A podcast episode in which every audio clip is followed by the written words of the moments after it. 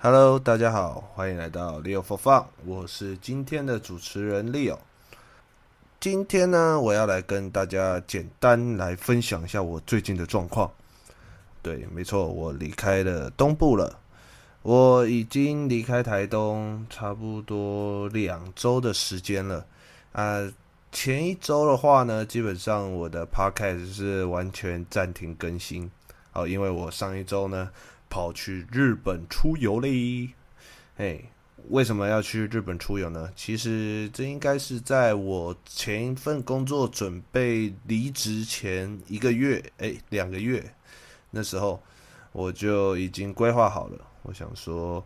这个时间点其实就是在一个工作转换期，我想要转换一个心情，然后再来也是给自己算是一个慰藉吧，就是给自己一个犒赏自己的一个小旅行。然后我就刚好有一个朋友也要跟我一起回北部，然后我们就两个人一起约好时间，然后就动身前往了大阪。我们两个人。男生呐、啊，哎，很多人会问我说，为什么我不带上我女朋友？诶，主要因为我女朋友业个人事务繁忙哦，还在台东当幼儿特教教保员，所以呢，直接讲就他还在当老师，然后再就准备要考正式老师的资格，所以呢，我不想要打扰到他，然后刚好跟我这个朋友呢，我们两个男生就这样一同前往了日本大阪。去做了我们的九天八夜的自由行。好，在这个自由行当中呢，其实看到了很多跟台湾完全不一样的人事物啦。当然，也有很像台湾的地方。我也不知道到底，诶，有时候到那边的时候呢，听到周围的声音，有时候会夹杂着日语啊，有时候又夹杂着中文。因为现在去大阪的人超级无敌多，观光客，不管是大陆人或者是台湾人。甚至一些英语啊这些的美外国人也超级多，所以呢，现在这种旅游热潮不知道会持续多久，但是我觉得不管怎么样，出去了就是好好的玩呐。对，好，那我就分享一下我在大阪那是那里看到的一些人事物吧。首先呢，嗯、第一个部分的话呢，我是观察到说，诶，大阪那边的行人。哦，其实我一应该说，我们一出机场，然后到达他们的地铁站的时候呢，哦，坐车坐到大阪市中心的时候，就发现说，那边的行人都超级安静，就每个人都做自己的事情，哦，没有一个人，呃，会互相交头接耳啊，或是像台湾一样，可能聊天喧哗很大声，其实都没有。然后，然后讲话很大声的，你可以看到，要么是外国人啊，要么就是中国中国人。就是基本上都是外国人会才会做出这样的事情，哦，那边的行人都超级安静，然后每个都自己做自己的事，然后在等地铁哦，里面就看超级多人哦，然后地铁上面超级无敌安静。啊，我跟我朋友两个人，然后有时候聊天聊一聊，也会自己开始窃窃这样，就是用气音的声音在那边讲话这样子，哦，所以呢，其实这个算是蛮特别的一个，算是他们的民族习惯吧。然后再来呢，他们的整体哦，不管是在他们的地铁当中，或者甚至是他们的行道啊、路路上啊、马路上啊这些的，都可以观察到哦，他们的环境真的是超级无敌干净哦，就是很干净啊，就算是旧旧，你感觉很旧的那种地铁站，你就会发现说，哎，里面根本没什么垃圾，而且他们的垃圾桶其实很多，就是他们的贩卖机。只要有贩卖机的地方，就会有垃圾桶。然后他们的贩卖机差不多，我们那时候走一条马路，大概差不多才一公里左右吧，一公里左右大概就有两到三个贩卖机，那旁边都有垃圾桶，你就可以知道他们对于这种行人的方便，他们的便利性其实是超级无敌方便的。对，这个我觉得是日本很特别的地方，因为在台湾其实贩卖机没有像日本一样那么普及，而且他们的普及程度是，就算这个地方不是正式中心哦，是那种路边，就是我们可能随便下一站，然后走出来，那走一走也可以看到那个那周围的贩卖机也是超级无敌多，而且他们的种类很多种，有卖吃的，我们还在火车站里面看到卖肉品的。对，他们的贩卖机真的很特别，然后再来呢，我们在他们的那边的应该说我们去那边买东西，或者甚至是去吃饭啊什么的，都会发现说，哎，他们那边的服务人员都超级有礼貌。对，这个是为什么我会说超级有礼貌，很特别？因为其实我们有时候在台湾啊，不管是什么时候，你你你有时候总会遇遇到几个，就是会遇到一些可能当下看得出来他服务人员好像很累的样子啊，或者是或者是没特别，就是会不会特别跟你打招呼的那种。然后日本人他们是。不管你在什么时间点，因为我跟我朋友有时候半夜会去买宵夜，然后也会发现说，哦，那边的服务人员也会很很有热情的跟你跟你打招呼。我觉得这个是在日本可以看到感受到非常特别的一个地方。对，就是他们那里的人都超级有礼貌，服务人员都很有礼貌。这个是真的，我觉得在这一块台湾可能可以再加强的地方。当然了，也不是要赞什么日本比较好，台湾怎么比较差，这只是我觉得我看到的特点。然后再是他们那边的超级多的购物中心，哦，跟超级多的景点，这个部分是真的，我觉得有吓到的。就一出火车站，可能比较大的火车站旁边就有购物中心，或甚至百货，或者你想要买什么药品类的那些东西，到处都有。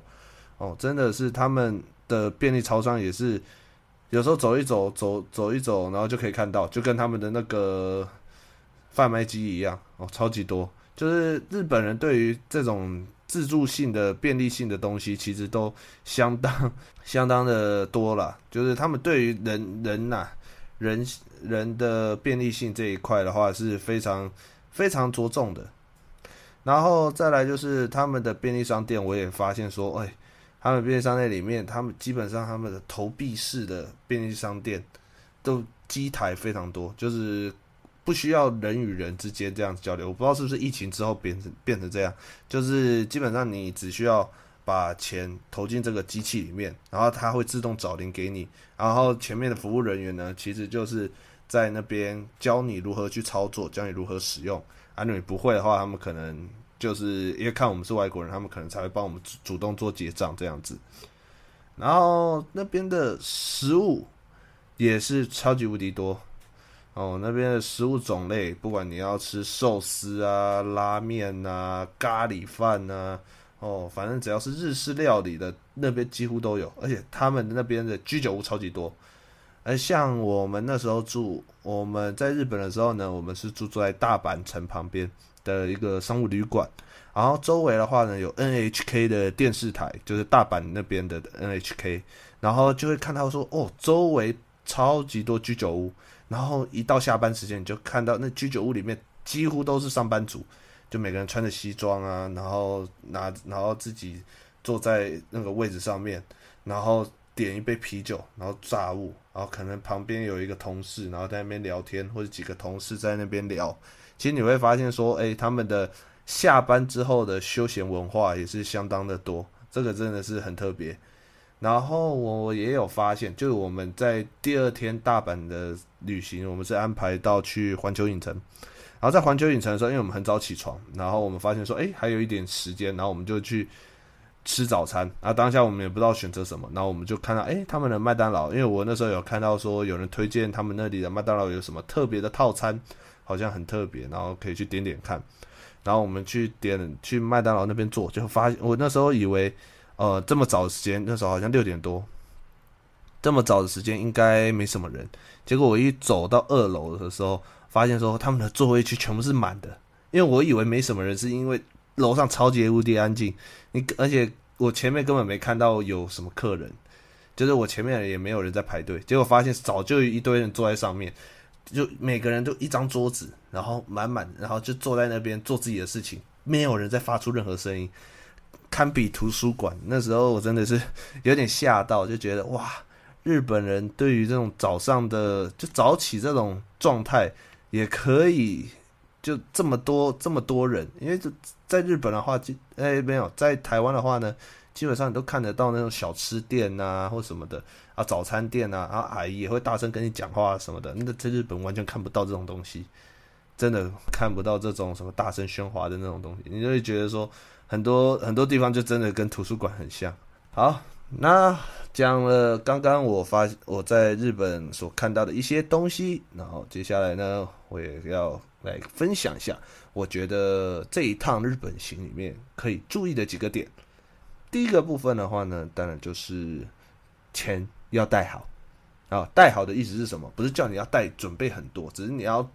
我觉得现金呐，主要是现金，现金要足够你这一趟旅程使用的。当然了，后续也可以做刷卡了。只是刷卡的话，如果你是使用 JCB，那比较没什么状况。那如果你是使用 Visa 或者是 m a s t c a r d 基本上他们都会有那个汇差，哎、所以这个都是要去注意的啊。然后，因为我会讲说现金要带好的原因，是因为我第一天去的时候呢，我就发现说，因为我现金其实带不多，我只带十万日币。结果发现我去那边，我以为啊，十万日币应该绰绰有余，结果花一花，花一花，发现说，哎、不知道是因为他们币值那里比较低，还是怎么样，还是我花太多，我就发现哦，怎么一下就只剩下，就一第一天就喷了六万块日币了。那我想，怎么回事？我花了什么东西吗？我就只买了一双鞋子，还有什么吗？好像也没有。后来就后来去看了，发现说啊，六万块日币还要花七天八天这样子，所以呢，我就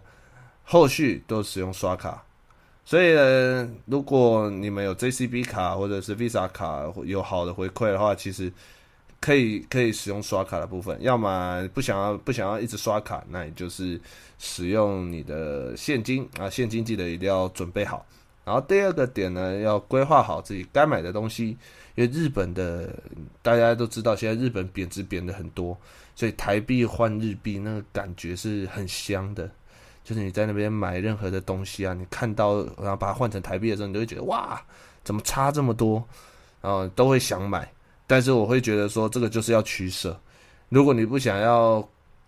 最后几天是很穷的过，我就是穷过的意思，就是说可能没没有那么足够的钱可以可以可以过的话呢，我会建议说，把自己想要买的东西，或是你觉得在日本你一定要买到的东西，把它规划出来。啊啊，有看到就买，然后如果真的没有遇到，那也没关系哦，尽量不要，尽量不要失心疯的到处乱买，因为日本的东西真的那个换成台币真的很香啊，但是别尽量不要乱买东西，会不然的话你在旅程当中你会发现说哈、啊，想吃饭想吃什么，或者是想后续想要买的欧米茄给，就发现说哦那个钱包有点紧绷。哎，所以呢，在财务规划上面呢，在该买的东西上面要自己试着去规划好。然后呢，再来就是第三点，我觉得就是他们的服务人员。我刚刚前面一直在称赞他们的服务的态度非常好，所以相对应的啊，我们其实对于回馈对方的话，也是要有足够好的态度回馈。就是因为他们的礼貌性其实很足够，所以呢，我们在回回复对方的时候呢，我们尽量又有礼貌的方式去回复他。其实我觉得这个算是互相的啦，哎，因为日本人他们对于礼节这一块其实是非常的敬重的，所以呢，不管是对方或者是是自己，我觉得我们都要有一个互相的一个状态，这个是很基本的。然后最后一个的话呢，再就是第四点，景点的安排其实不要太紧凑。诶，因为我自己听了一些我朋友玩，可能玩三天，玩四，呃，可能有玩五天的，基本上都玩五天了，五天到七天的这种啊。有时候你们的行程尽量不要排得太拥挤。像我跟我朋友，因为我们两个人两个都男生嘛，自由行啊，其实我们就是讲好了哪个点要去哪里。然后哪几个点我们要去逛逛多久，或者我们今天就是逛几个点哦。其实简单的行程安排就好了哦，就是以规划出今天我们要去南要去北，或甚至是你要去京都或者是奈良，这规划出一一天的一个状态。诶，不要排得太紧凑了，因为玩得太累，说实在话，对于隔天的负担也很大。像还好我们这次去九天，我们也有放几天，刚好几天下下雨。然后我们刚好自己本身在安排行程里面，我们就排安排几天，我们就是不要排太多行程，就是想去哪里就去哪里这样的概念。所以这样其实也可以比较好去体验到当地他们的文化气息，就是怎么讲，他们的那边的人事物啊，或是他们的一些小街道啊，我们都可以到处去走一走。像这次我去日本的日本大阪的这个行程，我们九天里面，我们平均一天都会走到十公里以上。我那时候去看我的手机，我们第一天我们就走了两万六千步，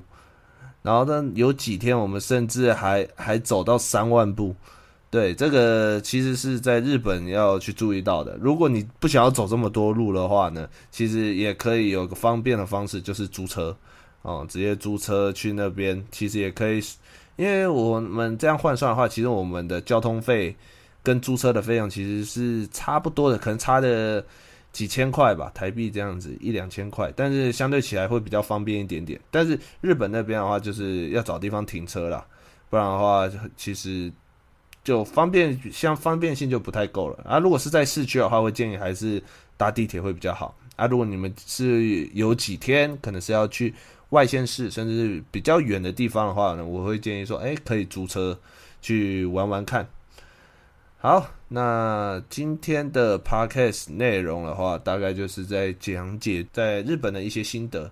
哦。我真的很建议说，如果大家在工作转换期，或者甚至是你想要安排一个时间哦，可能三到五天以上这种时间的话呢，可以去出国玩一玩哦。不管因为现在很多很热门的地方嘛，什么泰国、菲律宾哦，这些地方其实。机票也不贵啦，所以呢，我觉得说适时的放松也是很重要的哦。不管是你要为了要想未来的事情，或是工作规划的一些事情，其实都是很值得去放松的一块啦。